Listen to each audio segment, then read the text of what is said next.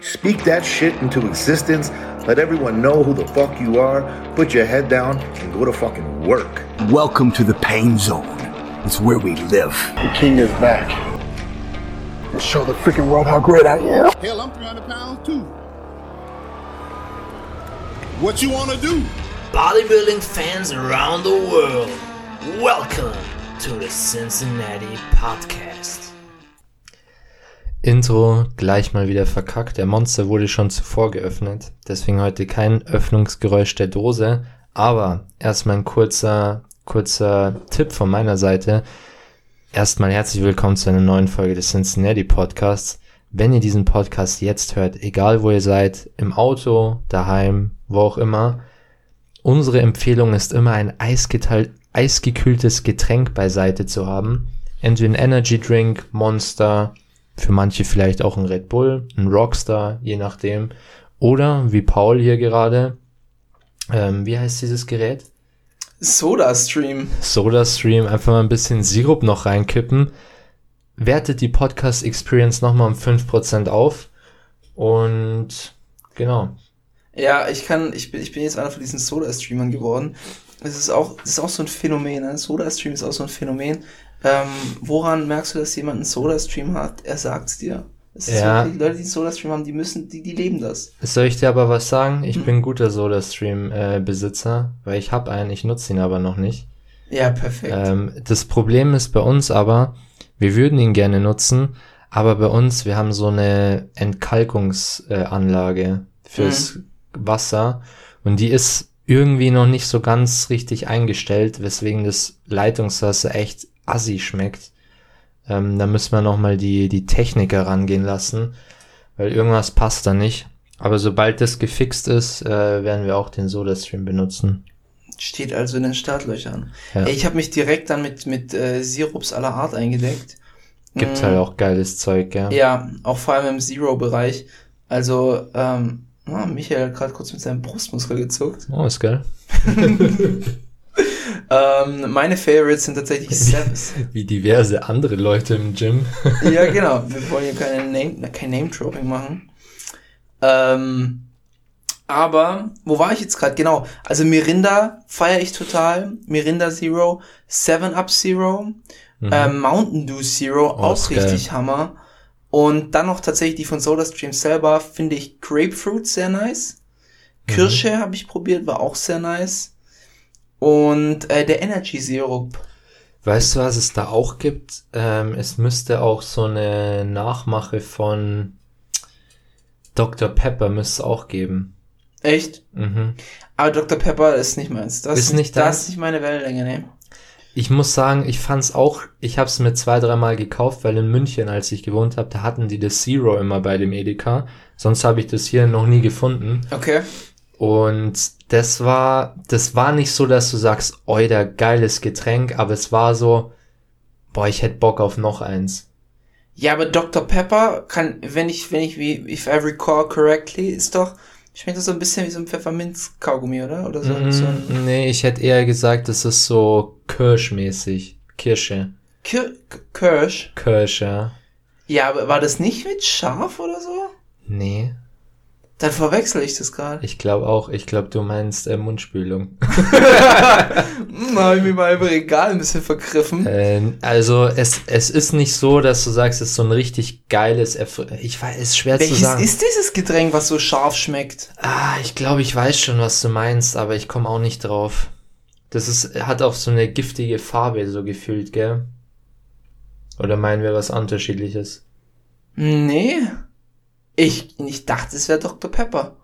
Nee, also du meinst eher so Pfefferminzrichtung, gell? Nee, so nicht Pfefferminz, so scharf, so. Also Dr. Pepper zeichnet sich bei mir durch maximalste Kohlensäure aus. Da gibt's auch so, einen- so einen Kaugummi, der auch so diesen scharfen Geschmack hat. Ach, dieser Big Apple oder wie der heißt, Red Apple oder so, dieser Zimt. Ja, Zimt. Wir, wir kommen langsam der Sache näher. Ich weiß, ja, das ist aber nicht Dr. Pepper. Das ist nicht Dr. Pepper. Du meinst eher dieses, ich weiß schon, was du meinst. Dieser Kaugummi, der und dann das Getränk dazu. Also nicht von derselben Marke, aber aber das ist nicht Dr. Pepper. Also ich weiß nicht, ob die Zero-Variante anders ist als die Nicht-Zero. Weiß ich jetzt natürlich nicht. Aber die Zero war eher so. Es hat eigentlich gar, auch gar nicht nach Kirsche geschmeckt. Es hat eher so, ich weiß nicht, extrem viel Kohlensäure. Ich sag dir aber auch ganz ehrlich, Dr. Pepper ist, ist glaube ich, echt nur geil aus der Dose. Ge gehst ab wie ein Vulkan. Ja. Das ist nice am Soda-Stream, du kannst den Sprudelungsgrad selber bestimmen. Bist du ein Sprudler? Ähm, es geht. Es ist tatsächlich, tatsächlich bei Getränken mit Geschmack ja, bei Wasser nein. Ja, sehe ich auch so. Ich bin, es ist eigentlich ganz ich könnte mir, ein Monster würde ich ohne Kohlensäure nicht trinken. nee, nee. Dann ein, ein, eine, eine, eine Limo würde ich mit Medium Kohlensäure trinken. Jetzt kommt aber die, die Und- Masterfrage, okay? Ein Wasser ohne, hm? Du musst jetzt sagen, zu viel oder zu wenig Kohlensäure oder genau richtig. Cola. Zu viel und ich Yes, bin, ich bin ich ja- ich bin auch nicht so ein 100%. Cola-Trinker tatsächlich wegen der Kohlensäure. Ja, safe. Ich schüttel immer Cola, bevor ich sie trinke. Michael schüttelt immer, bevor er trinkt. Und das Bier schütteln. Weil wir auch so Biertrinker sind. ja. Äh, kurz, das muss ich noch kurz erklären. Weißt du, warum ich oder wie ich auf äh, kohlensäurearmes oder freies Wasser überhaupt gekommen bin? Wie? Das ist jetzt wieder so, so eine Frage und es ist irgendwie klar, dass der andere so fragt, wie oder was. Auf jeden Fall, äh, als ich im Praktikum in Hongkong war, ich habe davor immer, Ein ähm, kleiner Flex am Rande. äh, ich habe davor immer äh, ich Kohlensäure, ich habe ein Praktikum in der Tierklinik im Kaff nebenan gemacht, aber Hongkong ist auch okay. ähm, ich habe immer kohlensäurehaltiges Wasser getrunken und in Hongkong ist aber kohlensäurehaltiges Wasser ein Import äh, Lebensmittel, sage ich jetzt mal, Mhm. und kostet dann halt die Flasche, keine Ahnung, zwei drei Euro oder so. Okay. Und da habe ich mir dann abgewöhnt, äh, kohlensäurehaltiges Wasser zu trinken, weil ich halt nur kohlensäurearmes getrunken habe und seitdem ist es geblieben. Ja, nice. Ja. Ich habe es tatsächlich nie so gefeiert. Einziger Unterschied, jetzt fällt es mir ein, in, in Schweden, wenn wir im Schwedenurlaub sind, da gibt's immer im, im Ika, also im Supermarkt, äh, so ein äh, Sprudel, der Zitronenflavor hat. Okay. Ähm, also wirklich Zitronenflavor, nicht eine Zitronenlimo. Es ist einfach nur so, so, so leicht zitroniger Sprudel. Und wir haben eigentlich, waren wir immer normale Wassertrinker in der Family, aber das haben wir uns im Urlaub immer geholt. Sau lecker, bis heute. Und das habe ich auch gerne mit Kohlensäure getrunken, tatsächlich. Das hat wirklich nur so einen leichten Zitronentouch. Und, aber ansonsten immer straight Wasser. Ich, ich verstehe auch Leute nicht, die während dem Training gesprudeltes Wasser trinken. Das ist, Nee, das ist auch nicht so. Vor allem äh, kohlensäurearmes Wasser oder, oder freies Wasser kannst du halt echt schön runtersippen im Training. Mhm. Ist dann auch geil. Aber nee, mit Kohlensäure ist jetzt auch nicht so meins. Wo wir jetzt gerade bei, bei äh, Hongkong sind, Mhm. ähm, als ich in Hangzhou war zum Schüleraustausch, hatte ich an so einem kleinen Kiosk, Hangshu ist China. Hangzhou ist China, ja, Industriestadt. Mhm. Ähm, und da hatte ich an Ach, so einem, ich. Ich glaube, ich war auch dort. echt? Ich glaube, ich habe es immer nur anders ausgesprochen. Wie hast du es ausgesprochen? Schreibt man deins mit H oder mit G am Anfang? H? Okay, meins mit G. Mal, aber wir waren auch mal in so einer Industriestadt. Ja, okay. Auch ja, auf Undercover Flex wieder. Ja, Hangzhou ist eigentlich relativ klein für China-Verhältnisse, glaube ich. Ich glaube nur 400 Millionen Einwohner oder so. nee, Quatsch, aber ich, ich glaube so 20 oder sowas. Ähm, was wollte ich jetzt sagen? Genau, da gab es in so einem Kiosk gab's Gatorade. Und da habe ich das erste und leider auch das letzte Mal in meinem Leben Gatorade getrunken. Oh. War ganz normal, also ganz normal keine Zero oder sowas. Mhm. Oh, das war so lecker. Das war Ich so hab- lecker. Ich Ich wollte die Flasche nicht gehen lassen. Ich habe Gatorade früher immer, wir waren sehr oft in Italien, weil mein Paar dort auch gearbeitet hat. Also wir haben dort auch gewohnt, äh, tatsächlich für ein Jahr. Und also als ich ganz klein war. Und da gab's auch, ich weiß nicht, dort war Gatorade auch so der Shit. So wie jetzt bei uns Monster, würde ich sagen. Damals war es so Gatorade. Auch immer Gatorade gekauft. Es war so gut. Ja, Und es war immer, du kennst doch diese kleinen Red Bull Kühlschränke, wo du einfach nur diese eine Hälfte aufmachst und dann holst du dir das Red Bull raus. ja, klar. Und da gab's das auch mit diesen Gatorades und die waren so eisgekühlt. So, du holst sie da raus, die sind so geil kalt und dann ist auch noch warm in Italien. Und dann direkt nach dem Rausgehen aus dem Supermarkt schön diese, diese Mundöffnung da aufgemacht, weißt schon, dieses zum Aufploppen. Weißt du, was ich meine? Ja, ja. Und dann direkt gesippt. Ich glaube aber, du redest von Powerade. Nee, damals war. Gatorade auch so. Echt? Mhm. Weil ich habe neulich, war ich noch im Supermarkt, ich dachte so, weil, weil du hattest das schon mal gesagt. Mhm. Und ach so, waren die Gatorades damals so? ein Ich meine ja, also Powerade war so ein bisschen die Nachmache, dann habe ich das Gefühl gehabt. Powerade habe ich früher mal gefeiert, weil das gab's in dem Automaten. Meine Schwester hat früher Ballett, ge- es ist hier schon wieder ein richtiger Getränke-Rant geworden. Und wie so immer, wenn wir zwei eine Folge machen. Die hat äh, Ballett getanzt früher beim Stuttgarter Ballett. Und meine Mama und ich haben dann manchmal auf sie gewartet. Und dann gab's im Foyer, gab's eben Gatorade in so einem Automaten. Wenn meine Mom einen guten Tag hatte, hat ihr so ein, äh, Powerade, Powerade. Hat ihr so ein blaues Powerade gekriegt und es war so lecker. Das Blaue war auch der Klassiker. Schau, hier sind die Flaschen. Ah ja, gut. Gab's auch bei Gatorade so. Ja. Nee, also die Amis haben's drauf mit Getränken, da braucht man gar nicht lang rumreden. Ja. Feier ich. Feierlich und feier ich. Dann erstmal zum, zum Thema der Podcast-Episode. Wir haben es letzte Folge schon mal ein bisschen angerissen. Zum einen haben wir natürlich wieder ähm, Bodybuilding-Themen, Indie Pro, New York Pro, deutsche Beteiligung, äh, müssen wir auf jeden Fall drüber reden. Aber wir haben auch zum Ende hin noch ein Thema, das wir letzte Folge schon aufgegriffen haben, und zwar Bodybuilding-Klassen, beziehungsweise generell Klassen in der IFBB, eventuell auch Natural und so weiter, ähm, wollen wir einfach ein bisschen mal drauf eingehen. Zum Beispiel Aufhänger der letzten Folge war die äh, 212-Klasse, ob wir sie überhaupt noch brauchen und ähm, ja, welche Klassen wir eher im Bodybuilding sehen. Yes, das soll heute das Hauptthema sein.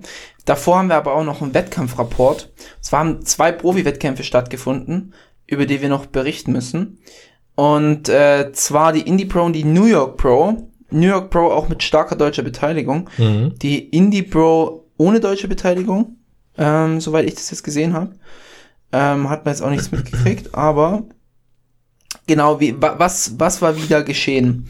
Ähm, wie waren die Platzierungen? Der fünfte Platz bei der Indie Pro in der offenen hat Brett Swanson be äh, belegt, den vierten Justin Rodriguez, den dritten Max Charles, Charles, George. Charles, den zweiten Charles Griffin und den ersten Blessing Avodibu.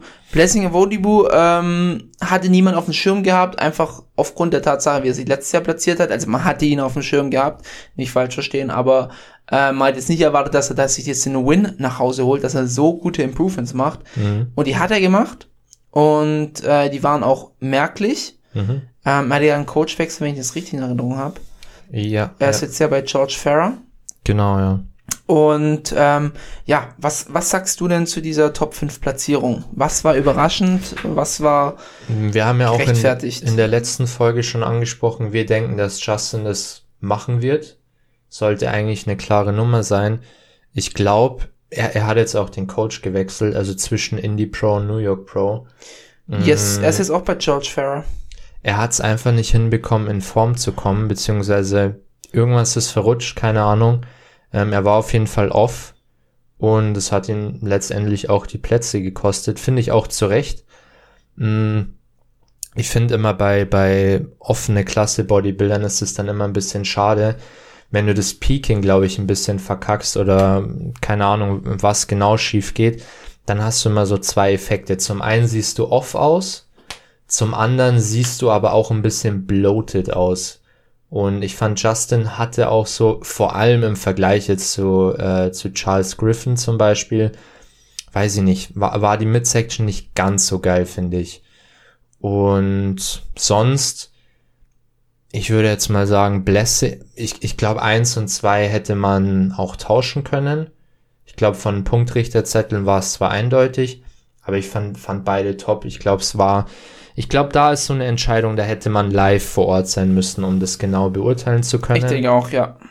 Auf den Bildern hätte ich jetzt Charles Griffin vorne gesehen, aber wahrscheinlich, oder ich kann mir gut vorstellen, dass in, in Real Life ein Blessing einfach ein bisschen beeindruckender war. Und deswegen würde ich sagen, gehen die Platzierungen klar. Max Charles auch wieder gut abgeliefert. Er ist nie einer, der es gewinnen wird, aber er liefert immer gut ab, kommt in guter Form. Ich, ich glaube, ich glaube für Charles, also er ähnelt ja von der Struktur her sehr wie ein Dexter Jackson. Mhm. Ich finde einmal für sein Alter top. Der ist auch schon älterer, gell? Ja, das glaubt er schon, der geht schon auf die 50 auch zu. Also der wird schon 44, 45 sein. Mhm. Ähm, aber krass, dass er sich so lange im Game halten konnte und immer, also ich, ich finde so eine Karriere erstrebenswerter von der normalen Perspektive wie ein One-Hit-Wonder und dann ein tiefer Fall. Ja. Also ich, ich, ich fänd's persönlich für mich geiler, wenn ich sagen würde, okay, gut, ob ich jetzt in dem Alter noch auf einer Bühne stehen würde, aber in, in diesem Sport, der einfach so gesundheitlich auch einschränkend ist. Mir wäre es lieber, wenn ich sagen würde, okay, ich kann immer mal wieder starten Mhm. und mir kann bei so einem guten Wettkampf eine gute Platzierung drin sein, als zu sagen, ähm, ich gewinne Mr. Olympia einmal und dann habe ich einen tiefen Fall und Herzinfarkt und was weiß ich. Ich weiß nicht, ich finde ich find sowas cool, wenn, wenn du einen Athleten hast, weil das, da muss man immer wieder sagen, klar, so jemand wird dann auch in der, in der Bodybuilding-Presse dann eher so belächelt, aber das ist ja trotzdem ein Athlet, der jedes Jahr an drei bis vier Wettkämpfen startet und sich immer noch solide platziert Mhm. und nicht irgendwann mal komplett abfällt. Ja. Deswegen, also ich finde, für, für Max wird es sicherlich ein großer Erfolg gewesen sein dieses Jahr. Ja, auf jeden Fall. Vor allem sind es bessere Platzierungen als die, die er letztes Jahr hatte. Ich glaube, da war er eher so 5, 6 rum. Ja, glaube ich auch, ja. So, so habe ich es auch in Erinnerung. Ich, ich finde mal so das klassische Beispiel, deswegen gebe ich persönlich nicht viel auf den Arnold Classics Titel, ähm, weil ich da immer so ein bisschen das Befürchten habe, das ist so ein bisschen One-Hit-Wonder-Charakter. Ja. Also nicht bei jedem, aber es gibt schon, schon viele Beispiele, die das Ding auch gewonnen haben und aber nie beim Olympia wirklich dran anknüpfen konnten. Nehmen wir jetzt einfach mal ähm, ein, ein äh, Cedric McMillan. Ähm, ehrlich gesagt, gut, Kai, äh, Kai Green konnte schon anknüpfen, Ja. aber den großen Wurf hat er jetzt auch nicht gepackt. Man muss auch ganz ehrlich sagen, letztes Jahr Nick Walker hat das Ding äh, eindeutig gewonnen am Olympia, aber bisschen abgeschissen, Mhm. muss man auch so sagen. Ähm, lass es ein William Bonek sein, der das Ding auch nie gewinnen konnte, die Arnolds, äh, die, die Olympia, oder ehrlich gesagt auch nie wirklich nahe kam dem Titel. Ja, ist so von dem her, Ja, da ist was dran. Da hast du recht. Tatsächlich. Es, es stehen ja auch gerade die Gerüchte im Raum, ob ein Phil Heath sich noch den Arnold Classic Titel holt. Oder ob er vielleicht bei der Atletico nochmal startet. hey, ganz ehrlich, diese Athletikon, wird die jemals stattfinden? Ich glaube nicht. Ich glaube auch nicht. Das ist doch seit drei Jahren schon in Planung. Da denke da denk ich, dass die Investoren dann irgendwann mal sagen, so, nee, ja. das, das lohnt sich einfach nicht. Das, Mhm. da, da kommt nichts bei rum. Vor allem die Athleten, die glaube ich, also ich glaube Sean Roden war so jemand, der hauptsächlich da auch so im Spiel war. Ja. Ähm, er ist ja nicht mehr, nicht mehr hier quasi. Ähm, Phil, weiß ich jetzt, es war jetzt ein bisschen arg sentimental ausgedrückt. Ja, ist quasi nicht mehr hier. ja ähm, ich glaube, jeder weiß, was ich meine. Ähm, Phil weiß ich jetzt auch nicht, ob ich glaube, der soll, er sollte es einfach lassen. Er sollte es einfach lassen. Ich, ganz ehrlich, ich gebe nicht viel auf diese Gerüchte. Phil sieht äh, gut aus, aber ich glaube, das wird eher jetzt so seine ähm, Rentner-Physik. Ja, Ich glaube nicht, dass er nochmal angreift. Ganz ehrlich, ich glaube es nicht mehr. ja, ich glaube Ich würde es ihm auch wünschen, dass er nicht mehr angreift. Ja, Klar, es juckt natürlich schon noch, ihn nochmal zu sehen, aber andererseits, selbst wenn es nochmal jucken würde, uns juckt ja eher, dass da ein 100% Phil steht. Hm. Und ich glaube, mich würde es deutlich mehr stören, wenn da ein, ein 60% Fill auf dem Weg out stehen würde, wie wenn da gar kein Fill steht. ja, der Decline war einfach zu hart die letzten Jahre über. Ja, und Bühne. man muss auch immer wieder sagen, langfristig erinnert sich keiner an seinen letzten Mr. Olympia. Mhm. Die erinnern sich alle an die sieben Titel, die er abgeräumt hat. Ja, Jeder wird sich für immer an den 2013 und äh, 11er Phil Heath erinnern, der so unglaublich gut aussah und egal was die ganzen Oldschool Heinis sagen, der hätte jedes Line-Up in den 90er Jahren komplett abgeräumt. hm. Phil ist nach Ronnie Coleman der beste Bodybuilder, den es je gab. Weil, weißt du, was bei Phil einfach so krass war? Das war, das war wirklich dieser Look, als hättest du da einfach äh, Luft reingeblasen in die Muskulatur. Hammer. So plastisch 3D, Ja. einfach Rund, geil, voll. ja. Also wirklich, Auch finde ich geil, weil Phil hatte schon strukturell schon ein paar Schwächen, ja. wo man jetzt sagt, zum Beispiel Thema Schlüsselbein. Aber ich finde, ich fand's geil, dass er, ein- dass er ein schmales hatte, weil das bei ihm einfach so, diese Kompaktheit auch ähm, geschaffen hat. Ja, ja, der war so, der war so. Das war geil. Und es sah nicht, es sah ja, es, also es wäre mir jetzt, wenn man es analysieren würde, würde man sagen, Schlüsselbein ist schmaler als bei einem Ronnie Coleman, bei einem Big Genau. Ramy, was weiß ich. Aber wenn du ihn anguckst, es stört dich keine Sekunde. Genau, genau. Stört dich wirklich keine Sekunde. Ja. Ich finde es eher bei so Athleten wie ein Big Ramy störend weit. Also ich finde, dass ein Big Ramy, ich, ich weiß nicht, ich fände es schöner, wenn Big Ramy im Oberkörper ein bisschen kompakter wäre. Mhm. Tatsächlich, also entweder er packt auf diesen riesen Frame noch ein bisschen was drauf, so, um dass das plastischer wirkt, oder wenn er so ein bisschen schmaler und pra äh, wie sagt man, plastischer, Äh, runder, gedrungener. So gedrungener, würde, glaube ich, ein Big Ramy mehr gut tun, weil bei manchen Posen finde ich, dass es, das hört sich jetzt komplett weird an, aber es finde ich, dass es ein bisschen dünn wirkt bei Ja, ihm. ich, ich weiß, was du meinst. So vor allem auch äh, Rückenansicht. Ja, Da hast du nicht diesen. Er ist massiv as fuck, klar. klar, ja, ja. Aber es, diese, es ist ja auch immer die Illusion, die du schaffst. Rühl, Rühl ist vielleicht noch ein besseres Beispiel. Rühl auch unglaublich massives Viech, aber ich finde, das, das ist so ein bisschen, gerade so in der Front Double Biceps, wenn der Lat, mit der Lat und der Mittelpartie, ich finde, er hätte ein bisschen kompakter wirken können. Mhm. Ja, verstehe. Hängt vielleicht gar nicht so primär mit dem Schlüsselbein zusammen, sondern auch so ein bisschen mit dem Lattansatz und wie, wie rund halt so ein Oberkörper ist. Ja. Bestes Beispiel Kai Green hat eigentlich ein breites Schlüsselbein, aber er wirkt trotzdem kompakt im Oberkörper. Mhm. Ja. Ist, glaube ich, auch, wenn, wenn wir zu Indie Pro zurückgehen, was ich bei einem Charles, äh, perfekte Überleitung, oder? Äh, was ich bei einem Charles Griffin eigentlich ganz geil finde. Er hat nämlich einen geilen Lattansatz, finde ich, oder einen sehr geilen Latt. Und deswegen wirkt sein Oberkörper auch so, er wirkt geil. Ja. Er wirkt so richtig schön. Das hat mir jetzt persönlich besser gefallen als bei einem Blessing. Mm, Was mir bei Blessing auch nicht ganz so gefallen hat, muss ich sagen, die, die Midsection. Weiß ich nicht, fand ich jetzt nicht so, also war nicht schlimm. wir sind gerade ein bisschen ausgeschwiffen. Ich habe noch gar nichts dazu gesagt zu Indie Ach. Bro. Was sagst du eigentlich zu Charles? Äh, oder Äh, zu, also zu zu allgemein zur, zur Platzierung. Justin, äh, ja, war eine kleine Enttäuschung. Ähm, kommen wir auch später bei New York nochmal dazu. Ähm, New York. New York. der, der Bob, wenn der Bob Der kommt, Bob. dann ist vorbei. Der Jay. Äh, äh, New York, äh, nee, ähm, ich, ich find's dann immer so ein bisschen blöd von so einem Nick, von Nick Strength and Power, dass er so sagt, ja, Justin ist einer, der vor allem im, im, in der Peak Week dann nochmal riesen Sprünge macht. Ähm, ich glaube, ich habe da mit dir auch kurz so drüber gerantet in den Sprachnachrichten. Immer diese Fähigkeiten oder diese, diese Magie, die irgendwelchen Athleten zugeschrieben wird, Mhm. als ob die irgendwelchen magischen Fähigkeiten hätten und so, so eine Superkraft. Und die Superkraft von Justin ist, dass er in der Peak Week nochmal riesen Sprünge macht, wo ich mir so denke, so, er hat halt einmal einen geilen Peak gehabt und hat wahrscheinlich die Theoretikas richtig getimed und diesmal hat's halt nicht funktioniert. Aus Äh, Grund XYZ. Sei es, weil er ausgebrannt ist, sei es, weil er sie, sie wirklich einfach falsch getimed hat oder vielleicht ein anderes Medikament verwendet hat oder sonst irgendwas. Fact ist, in der Peak Week kannst du viel gut machen, du kannst auch viel schlecht machen.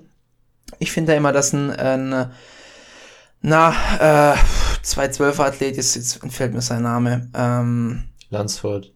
Nee, Clarida. nein. Da sind wir wieder beim Thema. Wir kennen keine 212-Athleten. Ja, da, das ist, ist auch hier wieder die perfekte Überleitung.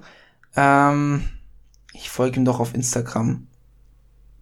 Ja, jetzt, jetzt Ach, der John... Äh, John Jewett. Meine ich, ja, genau. Ich, genau, thanks.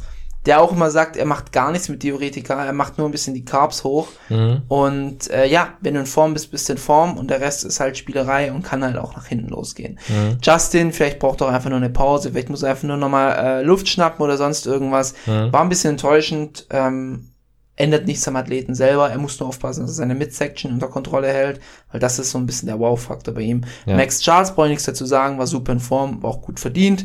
Er hat seine Schwächen, die wird er wahrscheinlich nie ausmerzen, aber für ihn eine solide Platzierung. Und dann Charles und Blessing muss ich dann auch, schließe ich mich die an, hätte man durchtauschen können. Ich finde es dann von Charles ein bisschen, ja, er war ziemlich salty. Er hat ja dann in Mhm. New York auch geskippt und macht jetzt die Tampa. Mhm. Ich glaube, Tampa ist das nächste, was er macht.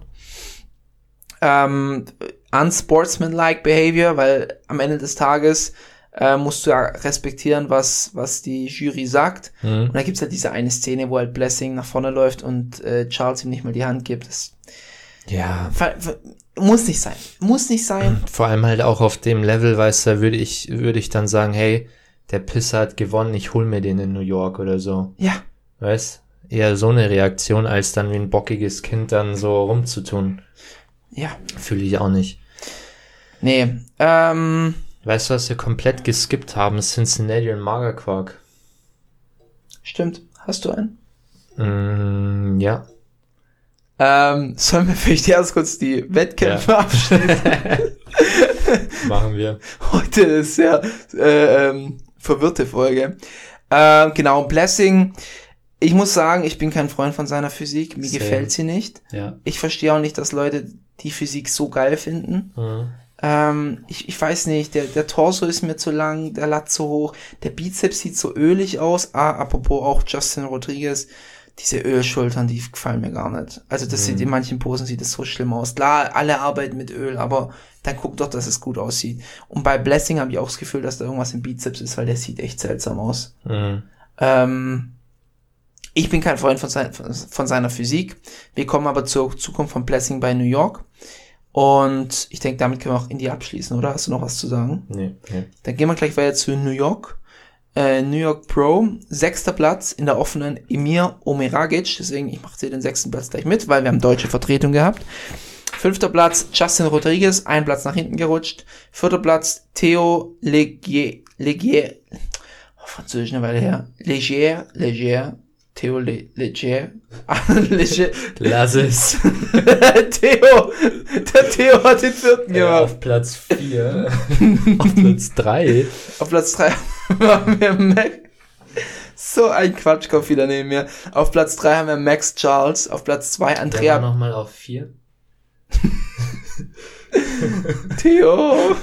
Theo, mach mir ein. Bananenbrot. Auf Platz 2 Andrea Presti. Oder Presti aus Italien. Ähm, und auf Platz 1 Blessing Abodibu. Für Blessing muss ich sagen, äh, war das noch ein leichteres Line-Up. Ja, ich, also ich fand die New York Pro des Lineups sehr mager. Also der, der, der, der Sprung zwischen Max und Blessing ist natürlich enorm. Andrea muss man trotzdem sagen, super Paket abgeliefert, hat mich auch echt beeindruckt. Aber Blessing ist halt da wirklich eine Nummer drauf.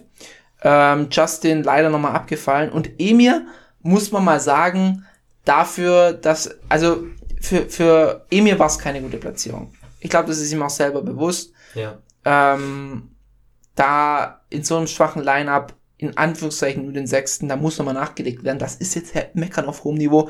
Versteht uns nicht falsch. Ähm, wir haben da kein Problem mit Emir persönlich oder sonst irgendwas. Ähm, aber da muss auf jeden Fall nochmal nachgelegt werden. In so einem Line-Up sollte für ihn auch tatsächlich so ein äh, vierter oder dritter Platz drin gewesen sein. Ich, ich muss sagen, er, er muss, ich glaube, wir kommen auf die deutschen Athleten dann nochmal danach, oder? Wir kommen dann nochmal danach. Ähm, genau, und wie gesagt, Blessing hatte da leichtes Spiel. Und ähm, hat dann auch noch, äh, hat er den Ring von Mhm. Nick Walker überreicht bekommen. Und hat dann auch noch äh, direkt wieder mit seinem Smack-Talking angefangen, wo ich dachte, dachte so, okay. Also ich fand's cool, dass es jemand mal auf der Bühne sagt. Mhm. Nee, ich glaube, ich, glaub, ich reg mich da jetzt gar nicht drüber auf. Ich finde es, ich, nee, weil auf der anderen Seite regen wir uns immer über die Schlaftabletten auf, die gar kein Beef machen und den Sport Mhm. so langweilig machen. Da muss man auch mal sagen, Blessing hatte da Eier auf der Bühne und hat dann einfach mal äh, sich bisschen mit, mit Nick auf der Bühne gefetzt. Fand ich cool. Nee, hake hak ich ab, als fand ich cool. Ich fand's auch noch relativ authentisch. Es war jetzt nicht so ein Brion Ansley-Moment, wo man sich so denkt, äh, okay, äh, warum zieht der Kollege jetzt da sein Hemd aus? Ja, Ähm, war jetzt nicht so awkward. es, ich. es war nicht so aufgesetzt, so gespielt. Genau. Genau. Ja, was sagst du, was sagst du zu New York in der offenen? Mm, Ich muss sagen, erstmal generell zu, zu New York. Es, es hieß ja immer, oder es heißt ja immer, New York ist eins der renommiertesten Lineups. Ich finde, in der Vergangenheit muss ich ehrlich gesagt sagen, ähm, bestätigt sich das nicht. Also ich fand dieses Jahr das Lineup sehr mager. Ich meine, wenn wir No Front an Andrea äh, Presti, aber wenn, wenn dieser Athlet auf Platz zwei ist, ja, also ich hätte da eher noch ein bisschen stackteres Lineup erwartet, ehrlich gesagt. Ich weiß nicht, woran es liegt, dass, dass Leute die New York Pro mittlerweile skippen. Ich habe immer nur das Gefühl, die Deutschen bereiten sich auf die New York Pro vor, in, in den Staaten. Das ist wie der Malle-Urlaub irgendwie in Gell? New York Pro. Es ist echt so. Es ist Warum echt so. pieken da die Deutschen? Warum macht keiner die Indie Pro oder so? Keine Ahnung. Ja. Nee, weil, weil, ich sag's dir, das ist diese, diese Magie um die Night of Champions. Früher hieß es Night of Champion. Und für uns ist das schon nochmal was Besonderes. Ich glaube, für die Amis einfach nicht. Und ich muss da ehrlich sagen, make New York Pro great again und make the Wettkämpfe great again. Ich glaube, was wir, was wir für ein großes Problem haben, ist, dass wir viel zu viele Wettkämpfe haben und viel zu viele Mr. Olympia Qualifier. Und deswegen sich auch die Athleten ein bisschen ausruhen und es halt auch eben so ist, dass die Top 6 bei Mr. Olympia ist schon mal direkt qualifiziert. Die müssen gar nicht starten und die starten dann auch nicht. Die nehmen sich das Jahr off, ähm, entspannen, was weiß ich, widmen sich ihren, in Anführungszeichen, Aufbau. Das heißt, sie, sie gehen halt off-stack und leben ihr Leben, ist ja auch vollkommen legitim. Ich finde, was da auf jeden Fall helfen würde, ist, wenn man die Olympia-Quali rarer machen würde. Wenn man die einfach rarer machen würde und wenn man, wenn man ja schon allein sagt, man hat, ähm, wie viel, wie viel können es bis zur Olympia? 16? 15, glaube ich, oder? Oder 16? Ja, da müsste es ja 15 Wettkämpfe geben. Warum macht man da nicht Tier, also die, die, es gibt ja diese Tier-Lists, Ja. wo dann, also der Gewinner kriegt ja immer eine Quali. Ja. Aber dann gibt's ja auch noch diese Punkte und je nachdem, was für ein Wettkampf, New York Pro ist zum Beispiel ein höheres Tier, kriegst du mehr Punkte, wenn du Zweitplatzierter wirst. Also Andrea Presti hat jetzt mehr Punkte gekriegt auf seinem zweiten Platz, wie bei der Prag Pro zum Beispiel der zweite Platz. Warum macht man es nicht einfach so, dass es nur wenige direkte Qualifier gibt und der Rest dann wirklich über eine Punkteliste passiert? Weil ich glaube, und man halt irgendwann mal einen Einsendeschluss hat, keine Ahnung, 12 Weeks out von Mr. Olympia, da ist dann die Liste gesettet, weil die Leute müssen sich auch vorbereiten. Aber dass man es einfach schwerer macht, auf so, so, so ein Ding zu kommen. Und vielleicht hat man dann, also die erste Möglichkeit wäre, keiner von Mr. Olympia im Jahr vorher ist für den nächsten qualifiziert, außer der Mr. Olympia selber. Dann hätte man deutlich stacktere Lineups. Zweite Möglichkeit wäre, dass man halt eben die Wettkämpfe rarer macht und vielleicht gibt's nur fünf Wettkämpfe oder so, sagen wir in New York, sagen wir Arnold Classic, sagen wir, ähm, ja, was weiß ich, was Tampa. Tampa, äh, einfach Higher Tier, auch einen in Europa und nur da kriegt der erste Platz eine Quali und die anderen kann man dann über Punkte machen. Ich glaube, weil, weil das ist genau das Problem, was ich auch bei dir sehe, die, die, also was du gesagt hast, ähm, die, die Lineups sind einfach nicht mehr so stacked. Das ist einfach nicht, nicht so spannend. So, wenn du jetzt mal, oder Preisgeld erhöhen wäre natürlich auch noch eine Möglichkeit, aber wenn du jetzt mal auf eine Night of Champion vor 10, 15 Jahren guckst, da war halt, waren halt Kaliber dabei. Und das fehlt mir halt bei einer New York Pro, dass da jetzt nur mal, um einen Namen in den Raum zu werfen, ein Ian Valliere kommt, äh, ein Charles Griffin, lass ein Blessing kommen, Ein lass Hunter. einen Hunter kommen, lass einen Nick und dann hast du mal ein geiles Hunter wird Lineup. bis zu Miss Olympia nicht starten. Nein, Nick wird nein. bis zu Miss Olympia nicht starten. Ian wird, glaube ich, Vancouver Pro anpeilen, wenn ich mich richtig Ich erinnere. glaube auch, ja. Und dann machen wieder welche ein bisschen bei der Texas mit. ja. Es ist, ja, nee, ich, ich fänd, ich fänd das einfach cooler, wenn du diese ganzen Charaktere ein bisschen mehr zentriert reinholen würdest. Ja, So ein safe. Blessing dürfte keine New York Pro gewinnen, Ja, eigentlich nicht, ne. finde ich. Ja. Hast du noch was zu offenen zu sagen? Nee.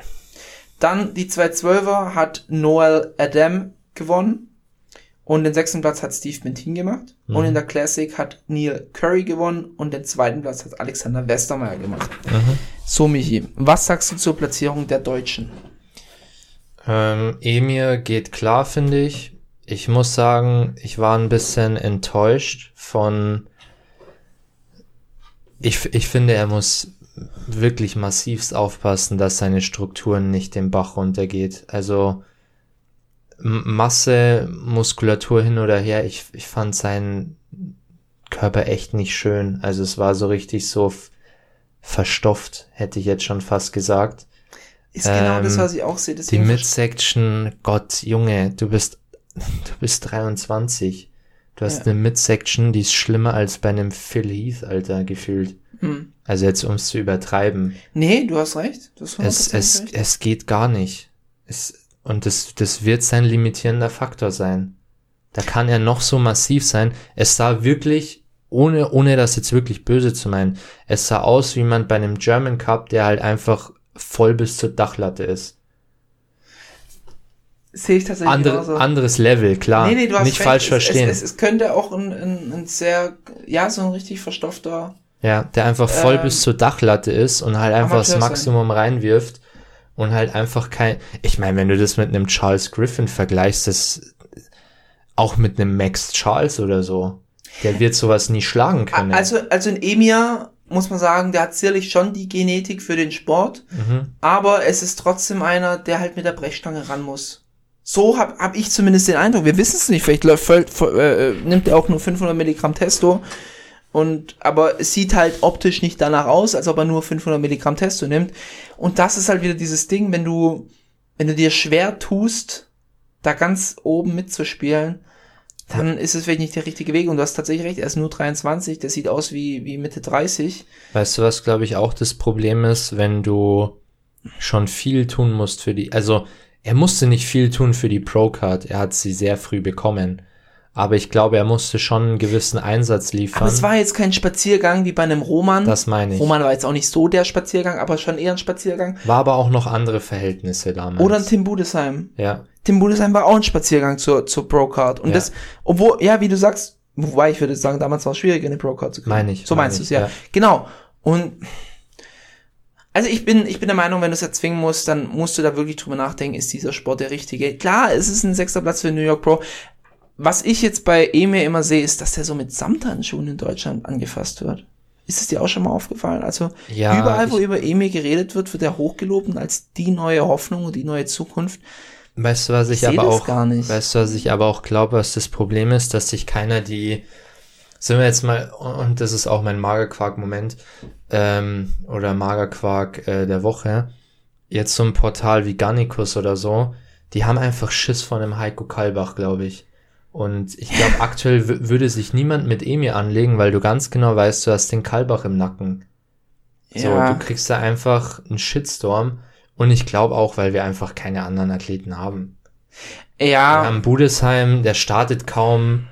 Ähm, na, ja, aber musst brauchen wir nicht musst, wieder anfangen. Warum, warum, warum kann man da nicht trotzdem einfach mal straight raus sagen, ich glaube nicht, dass Emir, also was die Leute sagen, der wird mal Top 10 mal Mr. Olympia, ich sehe das nicht. ich sehe es auch nicht. Da kannst du, kannst du Leute, da könnt ihr so viel Fleisch draufpacken, wie ihr wollt.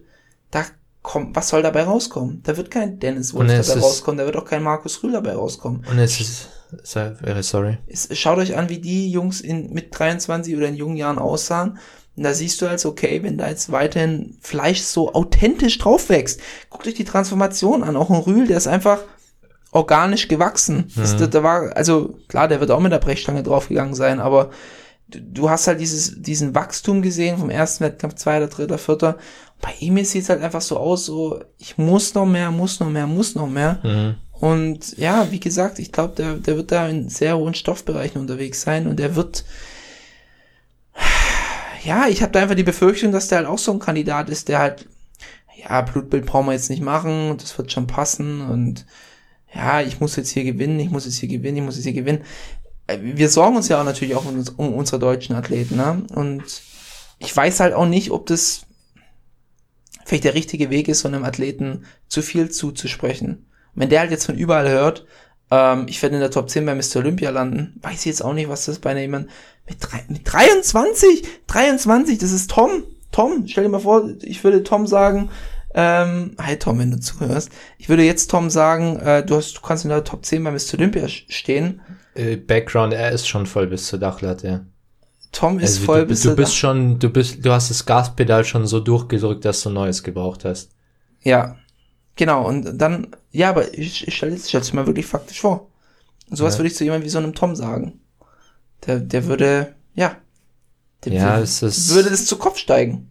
Ja, äh, es ist, ich, ich finde auch ganz komisch diese Körperkomposition, die er auf die Bühne bringt. Ja. Das ist schwitzig, das ist nicht hart, das ist nicht vaskulär, das ist so, ich weiß es, für mich ist ist, so- das Stoff. Für Ja, mich ist das Stoff. Und für mich ist es so eine, wo man von außen sieht, dem geht's, glaube ich, richtig räudig.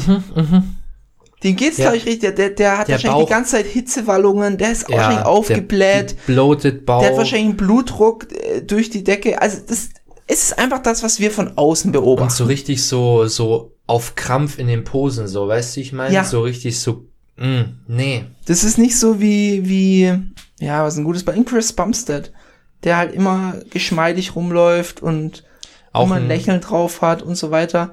Auch ein geiles Statement von ihm. Ich glaube, es kam gestern oder so, ähm, weil ihn jemand gefragt hat, ob er nach dem Olympia Schluss macht oder wann er zurücktreten will, hat er gesagt, er macht den Olympia und dann entscheidet er sich, ob er die nächsten macht, ob er sich's nochmal antut. Ja. Und ähm, Also Wortlaut war, wie viele Miss Olympians wir da noch machen. Er hat gesagt, einfach the next one. Also er will einfach noch den nächsten wieder noch machen. genau, Und dann genau. entscheidet er von neu. Ja, ich, ich glaube, Emil sind wir durch. Steve, was sagst du Steve, zu Steve? Äh, hätte ich vielleicht einen Tick weiter oben gesehen, aber ich glaube, es geht schon klar. War ein guter Steve, muss War ich sagen. gut, ja, also, wie immer halt, wie immer. Ich Ja. glaube, bei ihm fehlt es ein bisschen an der Offseason, dass er da mal so richtig durchzieht. er hat einfach das Problem mit seiner Größe. Der muss am Ende so viel abwerfen. Hm, Das, das ist das größte Problem. hm, Wenn Steve ein bisschen kleiner wäre oder die 212er eine 222er wäre, hm. dann wäre das, wäre das schon besser. Aber da kommen wir ja gleich, gleich noch zum Thema. Ähm, und Classic? Alex? Ich muss sagen, ich habe ihn auf eins gesehen. Ich Hätte man durchtauschen können, aber ich glaube, das war jetzt wieder so ein klassischer Fall von dem anderen wollen wir auch eine Quali geben. ich, ja, kann sein. Ich finde, Neil Curry ist, geht für mich eher in die Richtung großer äh, Bodybuilder. Äh, wie wir mal sagen, schlechter Bodybuilder. Oder einfach ein Bodybuilder mit etwas weniger Masse. Mhm. Ich fand Alex sehr viel geiler in der Struktur, hat für mich mehr die Classic repräsentiert. Mm, Finde ich, ist für mich auch rausgestochen im Line-Up. Also ich hätte ihn persönlich jetzt rein von den Bildern natürlich wieder auf eins gesehen, aber ja, geht, geht trotzdem klar. Ich, also Alex bin ich echt gespannt, wie er sich am Olympia äh, schlägt. F- f- Er ist geil, ist geil. Ich glaube, dass so ein Alex dann tatsächlich auch mal in so eine, also so, so einen zehnten Platz könnte ich ihm zutrauen. Ja, so für einen für einen Start. Ja. Ich sehe ihn jetzt noch nicht auf dem Level von Fabian und so, das nicht. Ich weiß halt nicht, weil er halt so oben am oberen Limit ist, Mhm. wie das dann mit den Armen aussieht, die halt stark hinterherhinken. Mhm. Weiß ich nicht. Naja, Aber geil, dass, äh, dass er sich auch zeigt, sage ich jetzt mal. ja, Dass er noch einen Wettkampf gemacht hat. Ich hätte ja auch sagen können, Pittsburgh und jetzt Genau. lass ich mal die Seele baumeln bis zum Mr. Olympia. Um- hat Wettkampf noch. Und man muss auch sagen, ich meine, wir hatten die Qualis äh, von unseren anderen Jungs letztes Jahr. Äh, Mike in, in Mexiko. Gut, Urs hat die Tampa gewonnen, glaube ich. Tampa war's, gell? Mhm. Mm, aber finde ich geil, Alex auf der Texas, äh, Pittsburgh Pro, jetzt auf der New York Pro, top abgeschnitten, so muss es sein. Auch mit, mit Kopf, glaube ich, auch ein bisschen. Ich glaube, Dennis ist auch ein guter Coach für ihn. Ja, Ähm, auch einfach ein bisschen, ich sehe Dennis auch als rationalen Coach, der dann auch sagt, hey, nimm jetzt nicht auf Biegen und Brechen noch die Indie Pro mit, äh, la- lass mal kurz gut sein und wir, wir pieken auf die New York Pro. Ähm, ich glaube, da passiert sehr viel mit, auch vor allem au- auf dem Hintergrund, dass Dennis den Absprung geschafft hat. Glaube ich, hat er ein gutes Verhältnis zu, zu Gear, sage ich jetzt mal. Ähm, und, und ist, glaube ich, ein guter Coach für Alex. yes, nothing to add. Schließe ich mich dir an. Gut, dann würde ich sagen, holen wir jetzt die Cincinnati Manga Quark Momente nach. Cincinnati, ich muss gleich losschießen. Ja, hau Und raus. zwar ein bisschen, ich, ich will mir jetzt nicht zu früh äh, die, die Lorbeeren geben. Oh, jetzt, aber- nee, jetzt kommt's wieder. Doch, oh, jetzt wa- kommt's. Was, was hast du jetzt wieder richtig Doch, predicted? jetzt kommt's. Und äh, Oh, Leute, bitte jetzt einfach 10 Minuten nach vorne Ich weiß skippen, noch- weil jetzt kommt der Michael und tut sich selbst lobhudeln. äh, bitte, bitte einmal äh, sechs oder sieben oder acht Folgen äh, zuvor nochmal anhören. Ich weiß jetzt nicht ganz genau. Ähm, es sind übrigens immer ein paar nice Sprüche von mir dabei, also lohnt sich eigentlich jede Folge. Ja, wir wollen jetzt auf der, auf der Instagram-Seite auch bald mal Zitate von Michi posten. Hab mir auch hier schon ein paar ins Büro gehängt. Wir müssten eigentlich echt mal die Cincinnati-Theorie erklären auf, auf unserem Instagram-Account. Ah, das wird Wäre ein geiler Post. Auf jeden Fall ähm, habe ich damals noch gesagt, äh, Ha- Hassan Mustafa, ich glaube, es könnte vielleicht eine geile Saison werden. Habe da ein bisschen noch den Wind rausgenommen, weil ich nicht zu hoch äh, schießen wollte. Mm, aber ich glaube, er hat gecheckt, an was er arbeiten muss, am Conditioning. Und es sieht so aus, als sehen wir einen sehr guten Hassan Mustafa. Wir wissen natürlich noch nicht, wie genau das dann am Wettkampf aussieht. Er sieht besser aus als letztes Jahr auf den Form-Updates. Ich könnte jetzt natürlich komplett reinscheißen und er kommt wieder off auf dem Wettkampf, aber ich glaube, wir kriegen dieses Jahr einen geilen Hassan Mustafa. Was, was hast du jetzt, was, was, was war jetzt das Tolle, was du gemacht hast? Ich hab's predicted, Was hast du predicted? dass man ihn auf dem Schirm haben muss. oh Gott. Du wirst noch sehen, Gott. wenn er sich einen Wettkampftitel Also holt. mein Magerquark diese Woche war Michael Metzi gerade eben. Ach du meine Güte. Ja, nee, aber äh, Hassan, ähm, kleines Dark Horse, der könnte gerade jedes Ja. Line-Up gewinnen, außerhalb von Mr. Olympia, finde ich. Ja, Wenn er wirklich das Conditioning nailt. ja, Und ich freue mich auch drauf, ihn zu sehen. Er hat alles, ja. was man braucht. Und nee, wird spannend. Haben wir letztes Jahr bei Mr. Olympia gesehen? Ja, Welchen Platz hat er da? denselben wie auf allen anderen Wettkämpfen. nee, ich glaube neun oder so. Elf, zwölf, irgendwie sowas. Naja. Ja, ich, es bleibt spannend. Bleibt spannend. Hassan, unser Dark Horse, unser, unser Mein Cincinnati. Dark Horse, ich äh, Ach korrigiere. komm, ach komm. oh je. Wenn, wenn das also- schief geht, müssen wir das dann wieder unter den Tisch kehren, damit ich doch Nee, gut dastehe. nee, nee, nee, das schreibe ich mir irgendwo auf. Das schreibe ich mir irgendwo auf. Das kommt hier direkt aufs Dashboard drauf, was Michael da gesagt hat. Und da werde ich so drauf rumreiten. Ich werde, jede Folge werde ich anbringen, was du für einen Quatsch erzählt hast. Das, äh, entweder es ist mein glorreicher Moment oder mein Untergang. Hast du, hast du einen Magerquark? Hast du einen Cincinnati-Moment? Nee, das Leben ist gar nicht so. Okay. Nee, mir fällt tatsächlich gerade keiner ein. Dann Ähm, schieße ich mit meinem Magerquark los. Zwar hat sich das jetzt die letzten Wochen schon so ein bisschen angedeutet. Ähm, es spitzt sich aber aktuell, finde ich, ein bisschen zu. Ähm, und zwar muss man ja auch differenziert betrachten. Ich, ich, ich bemerke immer, ich, ich baue so Stories immer gerne so auf, dass ich lange nicht sage, um was es geht. Man denkt sich so, oh, was meint er jetzt? Ähm, und dann kommt halt einfach so ein Low-Moment, wo Ja, man sich denkt, oh, das ist dann so okay. ernüchternd. Ja. Äh, es geht um Garnicus. und zwar hier nochmal differenziert zu betrachten Supplements und ähm, der YouTube-Account oder der, der Instagram-Account, also die News-Plattform. Supplements astrein, fühle ich, feiere ich, wie Tim Gabel sagen würde. Ähm, kann man nichts meckern. Aber ich finde, Garnicus hat sich so ein bisschen zu so einem Trash-Portal ähm, transformiert, so ein bisschen Gossip-mäßig. Und aktuell ist es echt, finde ich, ein bisschen schlimm geworden, auch mit so, so, ja, so Headlines äh, kreieren.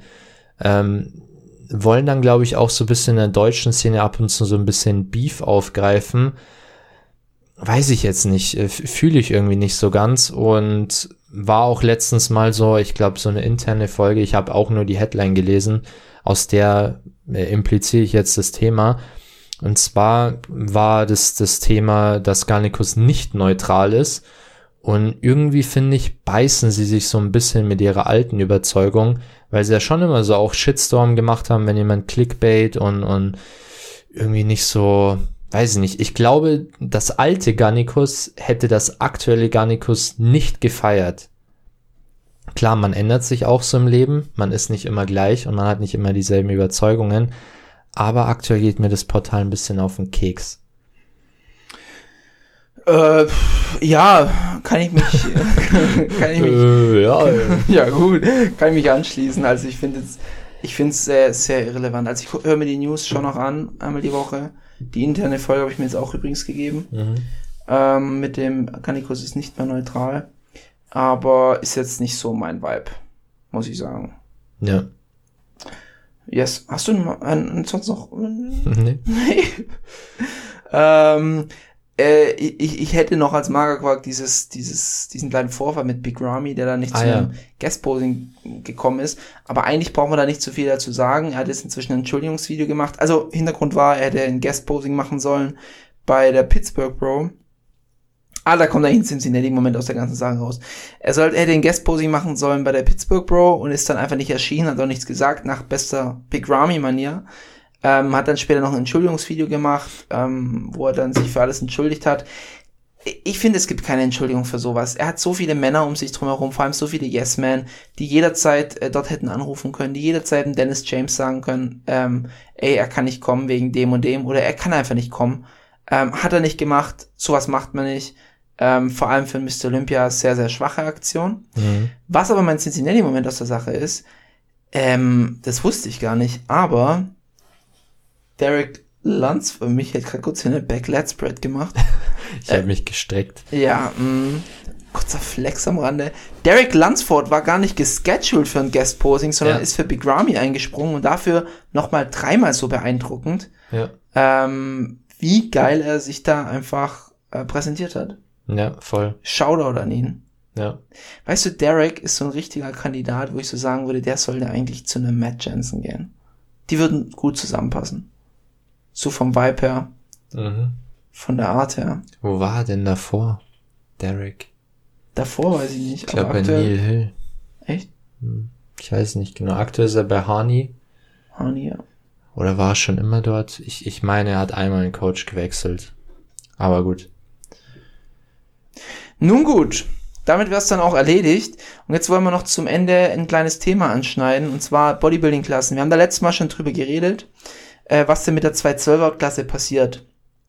Ähm, ich sage jetzt erstmal, äh, wie ich die Dinge sehe und wo ich die Problematiken sehe. Ich denke halt einfach, also unsere Quintessenz war basically, dass, ähm, was war unsere Quintessenz? Dass die 212er ähm, schlechtere Open Class Bodybuilder sind. Dass uns da die Charaktere fehlen, dass das, dass das Und die Niveau einfach Qualität. Genau, und dass das Niveau so stark abfällt. Meine Idee wäre nämlich, dass man sagt, wir brauchen, vom Körpertyp haben wir eigentlich nur drei Kategorien. Wir haben Classic Physik, wir haben Men's Physik und wir haben Bodybuilding. Bodybuilding wurde halt eben aufgeteilt in 212er, beziehungsweise früher noch die 22er und in Open. Die 212er wurde eingeführt für eigentlich kleinere Athleten, wo man gemeint hatte, eigentlich für leichtere Athleten. Und dann wurde sie halt sehr schnell zu einer Klasse für kleinere Athleten. Ähm, das Problem ist, dass diese, die kleinen Athleten, und das hat man jetzt auch in jüngster Vergangenheit auch oft sehen können, die sind in der Regel genauso gut. Mhm. Also, wenn, wenn die gute Bodybuilder sind, können sie auch welche schlagen, die drei Köpfe größer sind. Körpergröße scheint in dem Judging nicht so schnell, schwer ins Gewicht zu fallen. Ähm, deshalb war mein Vorschlag oder meine Idee, man sagt, man kickt die 212er, man macht einheitliche Bodybuilding-Wertungskriterien, die auf maximale Muskelmasse, maximale Härte, ähm, Symmetrie, Präsentation, Posing etc. abzielen. Und das gilt ja für beide. Das gilt ja für die 212 und für die Open. Und dadurch tut man einmal das Leben für viele 212er leichter machen, weil sie dann kein Gewichtslimit mehr haben. Außerdem müssen die nicht mehr so stark Gewicht drücken, müssen eventuell nicht auf Diuretika etc. zurückgreifen, die ebenfalls sehr schädlich sind für die Gesundheit, neben anabolen Steroiden, beziehungsweise akut sogar noch gefährlicher. Und dadurch einfach eine Bodybuilding-Klasse machen.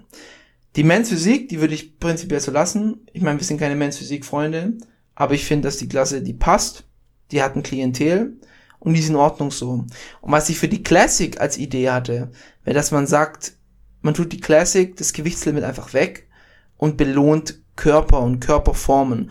Und dann muss man halt durch diese Belohnung von Körperform das in die richtige Richtung bringen. Aber so Athleten wie ein Alexander Westermeier, wie wahrscheinlich auch ein Fabian Mayer und wie ein David Hoffmann, allein jetzt mal aus dem deutschen Feld, ähm, auch jemand wie ein, äh, wie hieß er, den wo ich so sehr gefeiert hatte in der Classic Brian Physik. Jones. Brian Jones, du weißt direkt Bescheid, wen ich meine.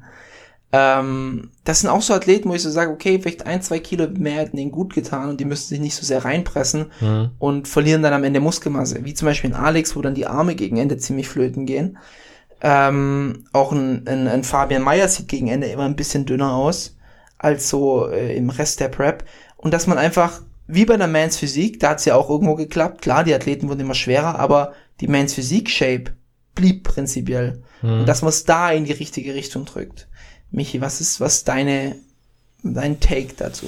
Ich glaube, das größte Problem, was wir in der, in der Classic haben, ist ähm, die, wenn wir jetzt mal die, die Olympias anschauen, wir nehmen jetzt einfach mal einen Chris Bumstead. Der kommt ähm, vor zwei Jahren kommt er in Shape X, ähm, Muskelmasse Y, sagen wir jetzt mal so. Letztes Jahr kam er in Shape X besser, äh, Muskelmasse mehr, aber weniger KFA. Das heißt, die Grenze wurde schon wieder verschoben, trotz gleichem Gewichtslimit. Jetzt haben wir dieses Jahr wahrscheinlich noch einen massiveren Chris Bumstead mit noch weniger Körperfett. Klar, Mhm. wir bewegen uns da im, im Minimalbereich bei Körperfett, aber wir haben diesen Trend schwerer werden, trotzdem das Gewichtlimit hitten. Das heißt, wir verschieben diese Grenze eigentlich immer nur, trotz des gleichen Gewichtslimits. Und ich finde, das, was du auch angesprochen hast, es muss endlich mal eine einheitliche Bewertung her, wo, wo ich glaube ich auch, äh, wo, woran glaube ich auch gearbeitet wird. Ähm, aber einfach eine, ein wann fängst du an, einen Classic-Athleten abzuwerten? Ja. Weißt du, ich meine? Wann bewertest du einen Classic-Athleten schlechter, weil er einfach aussieht wie ein Bodybuilder? Ich denke da zum Beispiel, warum ich glaube, dass es aktuell passiert, ich denke an einen Breon Ainsley, der keine Classic-Linie hat. Ähm, wurde schon, finde ich, ein bisschen abgewertet, weil er auf der Arnolds echt gut war für sein, also er hat ein richtig gutes Paket gebracht. Wurde abgewertet. Andererseits verstehe ich es da nicht, weil für mich ein Ramondino absolut nicht Classic ist, ähm, wird dann halt trotzdem wieder jemand reingenommen, der eigentlich nicht Classic ist. Vom Classic-Faktor Terrence 1, US 2 auf der Arnolds, ganz klar, muss man so sagen. Ich glaube, das ist in der Classic das große Problem, dass du eben, wie du sagst, dieses Gewichtslimit hast und letztendlich immer mehr Muskulatur, immer weniger Fett oder du versuchst halt, dich trotzdem in diese Gewichtsklasse reinzudrücken und es wird irgendwann, sollte es mal bestraft werden, dass du einfach zu massiv kommst oder einfach nicht mehr Classic kommst. Ja. Auch ein David Hoffmann, rückblickend kann ich glaube ich schon gut verstehen, warum David nie hoch geplaced ist Ja. weil er einfach nicht Classic ausgesehen hat im Vergleich zu den Top-Leuten. Mhm. Ja.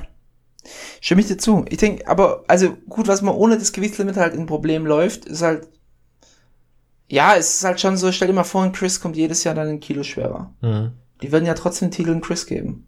Ja, Und dann ist halt die Frage, wo endet es? das meine ich. Ja, genau. Dass man sagt, wann bestraft man das, dass es nicht mehr in die Klasse passt. Ja, es ist schwierig. Es ist wirklich, nee, du hast recht, es ist wirklich ein bisschen schwierig. Andererseits, wenn du sagst, du hast ja auch das Beispiel genannt, in der Men's Physik funktioniert das. In der Men's Physik die werden massiver, aber irgendwann ist halt dann auch da Schluss. Ja, Also das gewinnt nicht der massivste. genau. Da wird schon sehr Sehe viel Sadiq zum. Beispiel, der jetzt wieder gewonnen hat. Ja. Oder ich fand auch damals schon, ein Buendia war nicht der massivste, finde ich. Nee, gar nicht. Aber damals waren sie ja auch noch allgemein ein bisschen dünner. Ja, aber ich meine, selbst da hatte er die geilste Linie ähm, und konnte halt damit überzeugen. Klar, er war jetzt nicht der dünnste oder so und hat durch Linie nur gewonnen. Aber ich, ich glaube, ich, ihr wisst doch, was ich hinaus will. Das Problem ist halt, selbst wenn du dieses Gewichtslimit hast, da werden, da, wird, da wirst du Leute sehen, die sind fünf Kilo drüber und entwässern sich so krass und Das, setzen ja. ihrem Körper so stra krasse Stra äh, Strapazitäten aus, dass sie sich dann da reinquetschen. Mhm. Aber dadurch tust du ja nicht, dadurch, da, also dann hättest du das Gewichtslimit auch sparen können. Ja. Weil dadurch sieht der Athlet nur schlechter aus und gefährdet seine Gesundheit einfach enorm. Und dann hast du halt auch wieder das Problem, dass es bei dem Gewichtslimit auch keine einheitliche Größe gibt. Du, du bist mal so eingewogen, bist mal so einge äh, nicht eingewogen, gemessen. Eingemessen. Sind wir Ähm, wieder beim Thema Athletenpass. Wie da, schwer ist es? Dann bist du, äh, keine Ahnung, dann bist du ein Kilo zu schwer, musst halt noch eine Pille reinnehmen, so. Ist dann auch nicht förderlich für die Gesundheit. Ja. Ist immer so, Gewichtslimit ist okay, aber ich glaube, der bessere Ansatz ist auch, wie du gesagt hast, dass sich das von selbst reguliert, Ich wie die, die- Klasse aussieht. Richtig, ich finde, die Kritik sollte viel mehr bei den Judges angebracht werden. Ja. Und ich glaube auch, dass sich das in der offenen gut ähm, ausspielt oder sich gut darstellt, weil letztendlich Leute, die dann aufkommen oder die, die einen Ranzen haben, werden abgewertet. Ja, das hat, muss man auch mal sagen, das ist die letzten fünf Jahre ein super Trend entstanden, dass die Midsection unter Kontrolle sein muss. Ja, ja. Es gibt, es muss auch immer einen Auslöser geben und der Auslöser war der Olympiatitel von Sean Roden gegen Phil Heath. Das war der Auslöser für die Midsection ähm, Entwicklung und es ist gut so. Absolut. Es ist gut so. Ja, ist sch- schwieriges Thema. ich glaube, wir sind uns einig, dass die 212 wenig Sinn macht. Da haben wir das Problem, Qualität ist zu wenig. Wir haben eigentlich ähm, eine abgespeckte Open Class Mhm. und wir haben auch noch ein Gewichtslimit, das dann noch den negativen Punkt, den wir auch in der Classic haben, der dann auch noch äh, existiert, schwierig. Deswegen die 212 bei uns eher auf der Abschlussliste. Ich finde eigentlich ganz interessant dieses, äh, was wir, was wir in Deutschland haben, auch eigentlich Mumpitz, aber diese, dieses Classic Bodybuilding.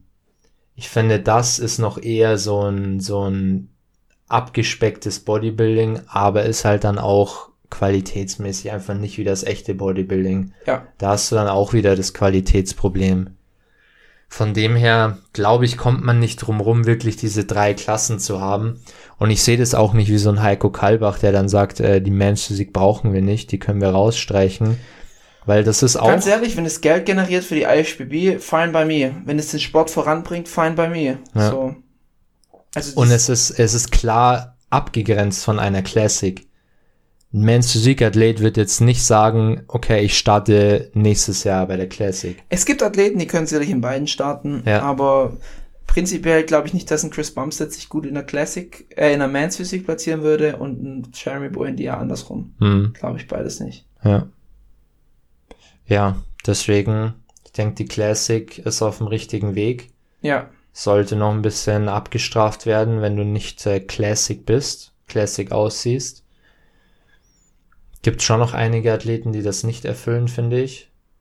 Ja, vor allem äh, in den hinteren Rängen sehe ich immer wieder Athleten. Aber die werden ja dann auch abgestraft, wo Ja. ich so denke, so, die passen nicht in diese Klasse rein. Ja. Die haben sich halt reingestellt, weil sie fürs Open reicht's nicht. Auch ein Top-Beispiel ist äh, im, im positiven Sinne Mike Sommerfeld hat eine super Classic-Linie, sieht geil aus, auch wenn er theoretisch eigentlich aus der 212 kommt. Ja. Eigentlich, glaube ich, sogar eher die offene angepeilt wurde, aber gesundheitlich halt nicht möglich ist.